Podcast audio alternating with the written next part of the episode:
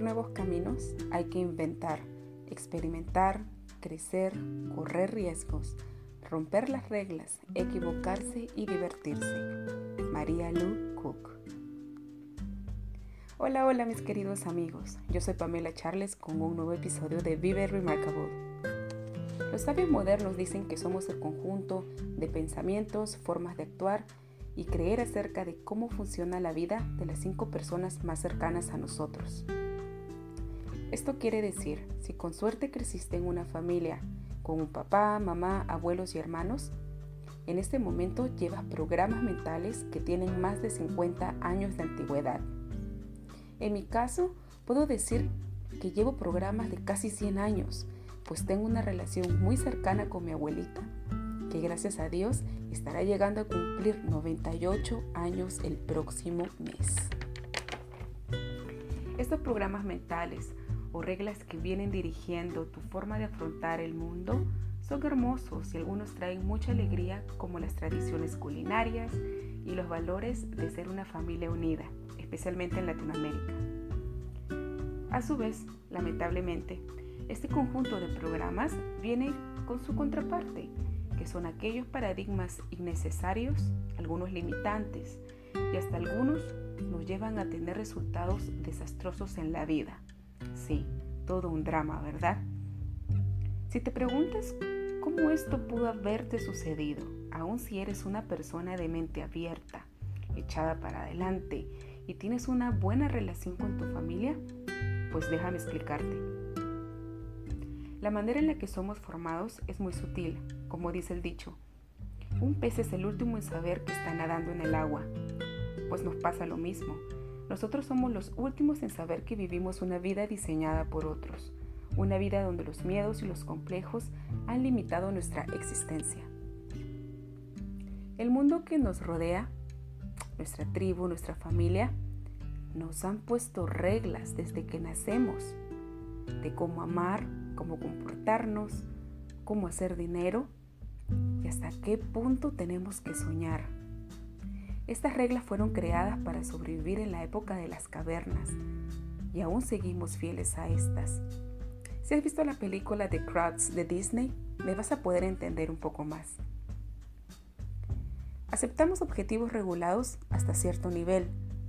Si soñamos más de ese punto, nos hacen creer que somos locos y que son imposibles alcanzarlos. Muchas veces se pone la excusa de que es por amor. Si nos atrevemos a incumplir esas reglas reguladas y preestablecidas, nos encontramos en una situación de aislamiento. Es por ello que prefieres quedarte con todos tus sueños y hacer dormir todo tu potencial, por el temor a estar solo, y lo entiendo. ¿O no te ha pasado que cuando tienes una idea no la sostienes porque la primera reacción es ver quién te va a apoyar?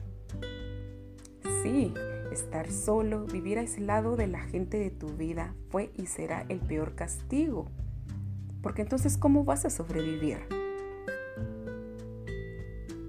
El imaginar que estarás solo contra el mundo no te hace sentir seguro ni protegido. Por eso te sigues quedando donde estás, haciendo más de lo mismo, permaneciendo, mas no viviendo. Estudiar, trabajar, tener familia, ir a la iglesia, orar por los enfermos y aparentar que todo está bien es lo que la sociedad te obliga a hacer. Pero estar bien no es el objetivo de Dios para ti. El estar bien, en palabras de Mel Robbins, una coach súper famosa que escribió el libro Stop Saying You're Fine, dice que el problema de muchos adultos es el que están enfocados en hacer las cosas perfectas. Y cuando buscas hacer las cosas perfectas, obviamente para no ser el ridículo frente a la sociedad, allí es donde pierdes la gran oportunidad de tratar de ser mejor. Cuando buscas la perfección para no sentirte rechazado, permites que la sociedad te moldee, te moldee a su antojo. Y pasarán años y nuevas generaciones y veremos cómo países y culturas se vienen abajo por temor a romper programas y reglas impuestas por alguien más para controlar sus sueños de crecer y ser libres. Nosotros mismos somos responsables de hacia dónde queremos llegar. Salir de la cueva, de ese espacio cómodo, realmente duele. Vas a pasar soledad, rechazo y frustración. Pero si no empiezas a cuestionar las reglas, tradiciones, formas de hacer y deshacer que vienes utilizando desde que naciste, será imposible que llegues a conocerte. Y si no te conoces, ¿cómo vas a saber qué quieres de la vida? Te quiero dejar con una frase súper inspiradora de Steve Jobs que sintetiza lo que realmente es salirse del guion para vivir una vida remarcable. Cuando creces, tiendes a que te digan que el mundo es como es y que tu vida tienes que vivirla dentro de ese mundo. Trata de no golpear demasiadas paredes, trata de tener una vida familiar agradable, diviértete, ahorra dinero. Esa es una vida muy limitada. La vida puede ser mucho más amplia una vez que descubres un simple hecho. Eso que está a tu alrededor que llamas vida fue creado por personas no más inteligentes que tú y puedes cambiarlo e influenciarlo. Una vez que aprendas eso, nunca más volverás a ser el mismo.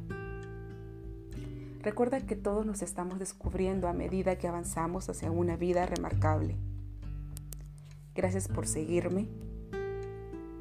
Gracias por ubicarme en las redes como Vive Remarkable.